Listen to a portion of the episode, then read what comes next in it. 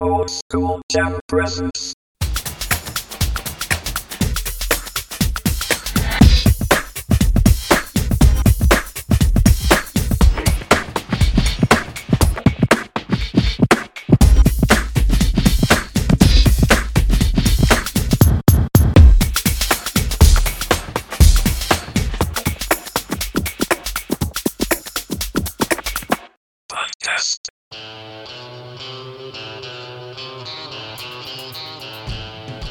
はい、オールドスクールジャム代表の大志です。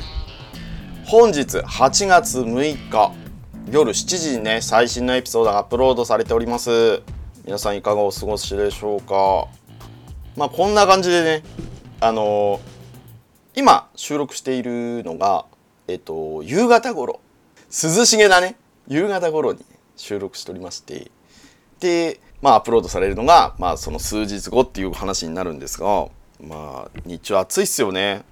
すごい暑くて、まあ、最近といえばあのついに代表王子の、まあ、部屋にエアコンがつきまして今快適にね収録しておるというわけですがはい、まあ、さんざっぱらね相方のミノルに「お前んちエアコンつけろ」ってね収録の時ね汗だくでいつもやっておりましたが今回からねまあ今回というかね新しくつけたのでこれからねあのー、2人で収録する時はとてもね涼しげ有意義な時間が2人で作れてあのオンエアできると思います。その辺もねお楽しみにしてみてください。ということで今回もねこんな風にグダグダグダグダ喋ってても具にもつかないので超常現象とかねオカルトとかねそういったあの代表詞大好物なねその分野でちょっとトピック設けてお話ししたいと思います。続いてはこちら。バスン！はい今回のトピックはファティマの奇跡についてです。ペピンときました。ファティマの奇跡。はい。これねあのーファティマの奇跡で奇跡が起こりましてっていう話でその後ね予言があのー言われるんですよ。でその予言の第1第2第3っていうのがすごい謎めいていて、あのーまあ、公開されなかったっていうところがありましてってでファティマ第3の予言っていうことがあるんですが今回はね2部構成にしまして、あのー今回1個1個目今回のトピックはファティマの奇跡ってことでそのファティマの奇跡ってのは何ぞやっていうことをねお話ししてで次回のトピックの時にその第3の予言っていうものに関してちょっと遊ぼっていこうかなと思ってます。はい。さて、ファティマの奇跡とは、まあ、今から約ね、106年前に遡ることということで、結構昔の話になります。1916年頃、ポルトガルのファティマという小さな町にね、天使という、天使を名乗る少年が現れました。その少年と会ったのは3人の牧場の子供ルシアそのいとこのフランシスコ・ジャシンタですそうその少年天使から祈り方を教わり祈りを捧げる1年間でしたが翌年の1917年5月13日なんと聖母マリアが現れました。聖母マリアが現れたと。子供たちと聖母マリアはコンタクトをね毎月13日に行われ合計で6回のコンタクトを行っていたと言われております。で1回目は聖母マリア自身が何者かで何を目的としているかは伏せています。でその後神への献身とその心構えについて言葉が交わされたとされております。で毎日13日に出現する聖母マリア。で2回3回目の7月13日の出現で聖母マリアから6回目に皆の前で奇跡を起こすということに。はい。この時にまあ噂を聞きつけて集まった群衆は1,000人だったそうですと。まあね子供たちからその話を聞いてねこう多分人づてに伝わっていったって感じだと思うんでまあ矢島さんっていうかね群衆が集まったと。そして3人にね予言を言い渡しました。はい。このね3回目に出た時にその予言を言い渡したそうです。その3つの予言とは授かった予言の内容。一つ目、地獄の存在。二つ目、大戦の終焉と勃発。三つ目、秘密の予言。はい。こうなっておるわけですわ。で、まず一つ目。地獄の存在。地獄は空想上のものでなく実際に存在しており、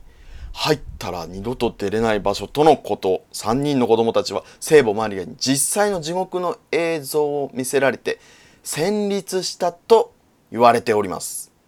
これは現代でも普遍的に信仰の重要性を説いたメッセージだとされておりますと。で2の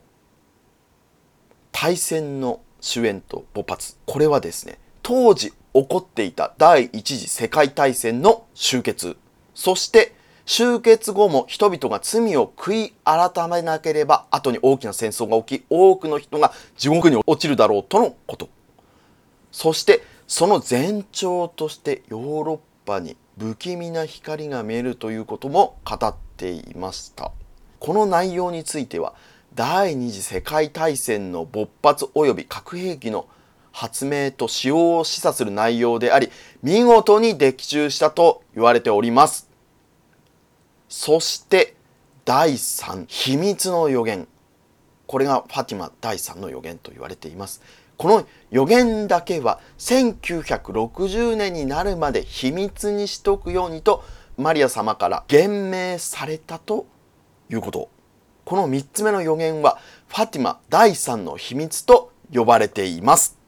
そして6回目の13日、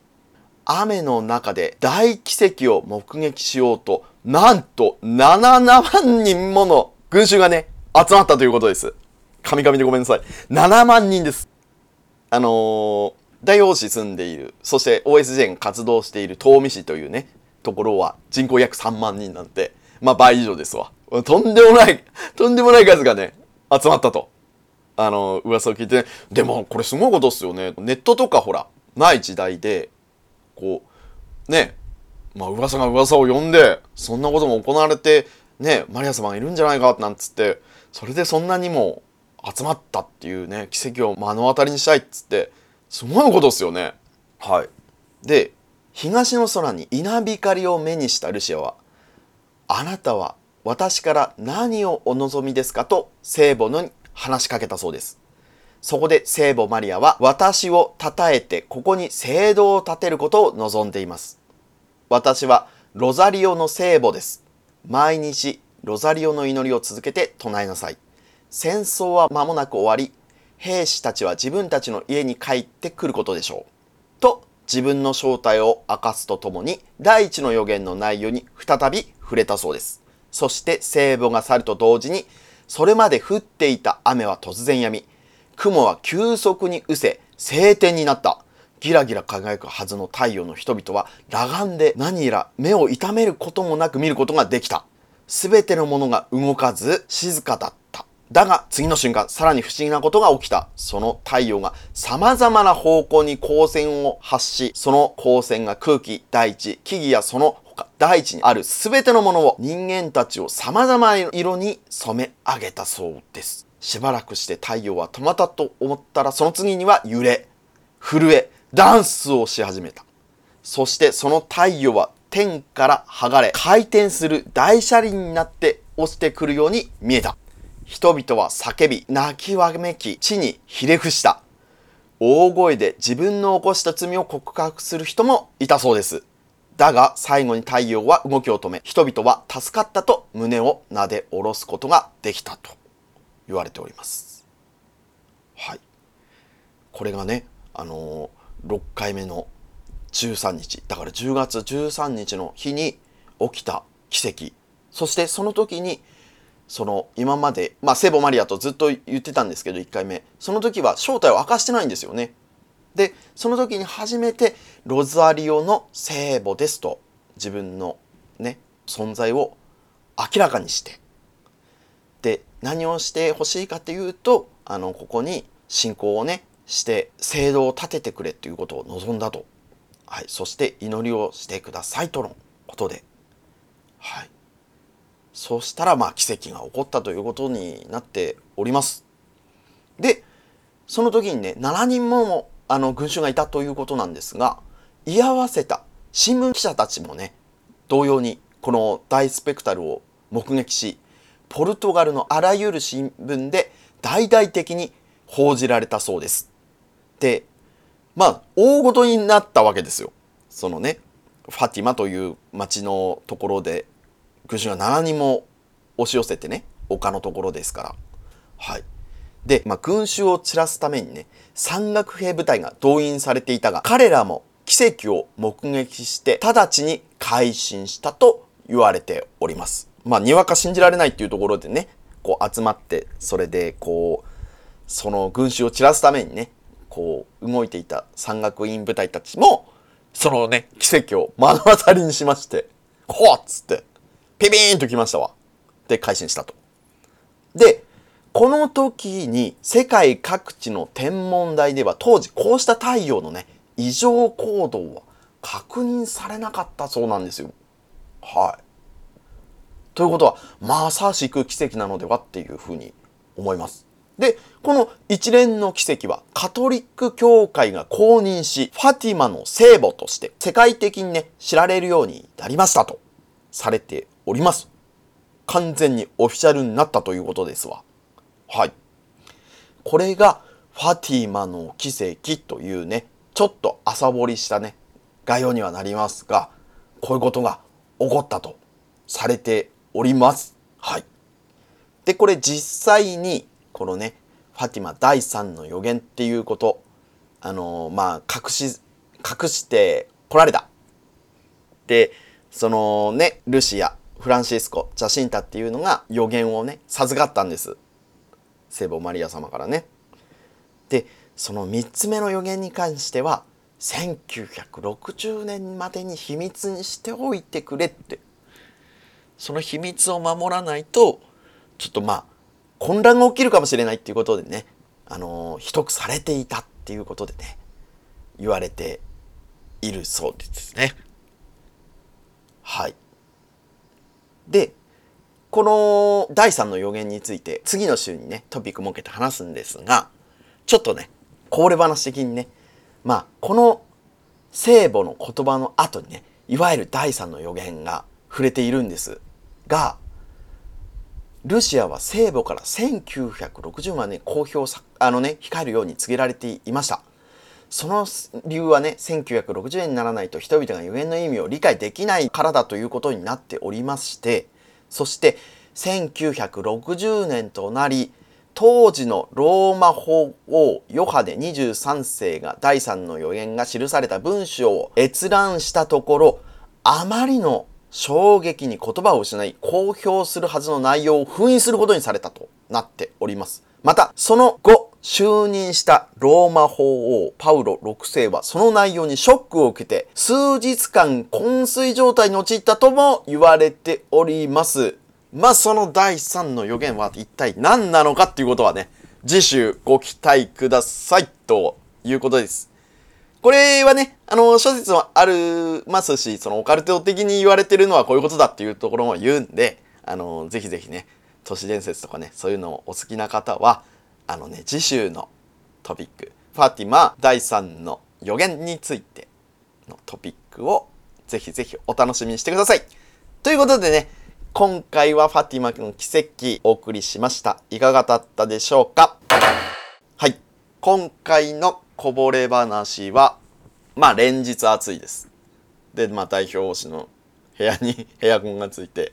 まあ快適に過ごしておるわけです。はい。それでですねあのー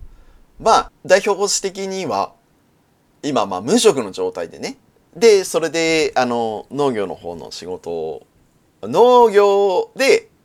まあ独立してねやっていくためのまあ農業の修行をしてるというね農家さんで修行してるっていう身分でございます。そしてですねその傍らあの趣味のねダンスとかでまあもともとこうイントラをやっておりましてそしてそのイントラはまあこうスタジオがありましてそのところでっていうところの話になってるんですがそれをですね今度、まあ、代表推し自身がこう、まあ、独立独立してっていうか、まあ、自分でこうねあのーどっかのスペースを借りて自分でこうダンスを教えていくっていう風になりましたということなんですよね。はい。ということでね、まあ、他方面でいろいろなことをやっておるわけですが、まあ、これを聞くとね、相方のみのるちゃんが、あ、またあいつ忙しくなって、俺との絡みなくなるなって、もう絶対言うんですわ。はい。まあ、そんなことはないんですけどね。で、まあ、よくよくは僕自身が、こう、そういうダンスのことを自分でね、運営して、なんかこう、人数がまとまって大きくなものになっていけば、その、地方のね、ところで借りて発表会とかね、そういうことをやったりとか、こう、地域に貢献していくようなことをね、やりつつね、そこでこう、MC ミノルをね、世に出していきたいなっていうところの構想もあるんで、まあ、本当の意味での MC として、ヘレ ガチ MC としてね。うん。僕は、まあ、どっちかというと、まあ、そうやってね、マイク、パフォーマンスで喋るのも別に、いとわないですよ。まあ、喋るの結構好きな方なんですけど、なんかそれよりも、こう、その発表の前の舞台裏とかで、なんかみんなと、ちょっと行ってこいよ、行ってこいよって、こう頑張ってこいよとかってやるのが超好きで。あと、そういうところを撮影とかするのがね、すげえ好きなんですわ。裏方の方のね、感じが。だからそういった部分でねちょっと住み分けができてねまあみのるちゃんに全部 MC 業は任しちゃおうかななんて思ってたりねこれ自体は本人にまだ言ってないからこれで聞いておいおしどういうことだっていう風になると思うんですよ展開的にね。まあ実は前回にあのちょっとね相方のみのると結構時間的に合わなくて収録ができないのかもねなんていう話してますなんて言ってたんですけどあの MC みのるにその話自体をしてなくてこのエピソードを耳にして電話をかけてくれたっていうね。どんなコンビだよっていうね。ネットを通じてこうね情報を知るっていうね。すげえ遠回り。便利なんだけど不便みたいな感じになってて。どうなってんねんっつう話ですよね。どうなってんねんつう話なんですよ。そうそうそうそうそう。まあそういうことでね、まあ幅広く活動して、もちろんね、OSJ としてもちゃんと力を入れてね、活動していきたいと思ってるんで、あのーまあこんなことをやっている、ね、言ったり、やったりしてるおじさんたちがいるよっていうところで、あの、フォローなんしね、まあちょっとこう、布教活動していただければすごく助かります。ね。知ったようなことをこう、朝掘りして言ってるだけの OSJ のね、薄っぺらさに、まあ飽き飽きせずね、こう皆さんお付き合いください。そしてね、本当にありがたいことにフォロワー数がね、だんだん増えてきているので、あのありがとうございます。あの、引き続きね、フォローの方をしていただければと思って、まあ目標はね、本当にやっぱりなんか何千人とかね、何万人とかってなればいいなとは思ってて、ポッドキャスト自体が、この媒体的にはちょっとずつ、あの、長くやってないと、ちょっとやっぱりリスナー数が増えていかないっていうね、特性がありまして、まあそういうことなので、まあ、長い目で見て活動していきたいと思うんで、あの、よろしくお願いします。その旨ね。はい。ということで、すいません、長くなっちゃいました。じゃあ次回のトピックもね、お楽しみにしてください。これでじゃあ締めたいと思います。では行きますよ、いつもの言葉。バイ !Thank you! バッチリ。今回バッチリ出た。なんか、あの農業ってほら外で仕事するじゃないですかでほらたまにおしっこじゃなくて本当に催しちゃう時大きい方をねもう本当にどうしていいかわからない、ね、悶絶しそうになる。本当に。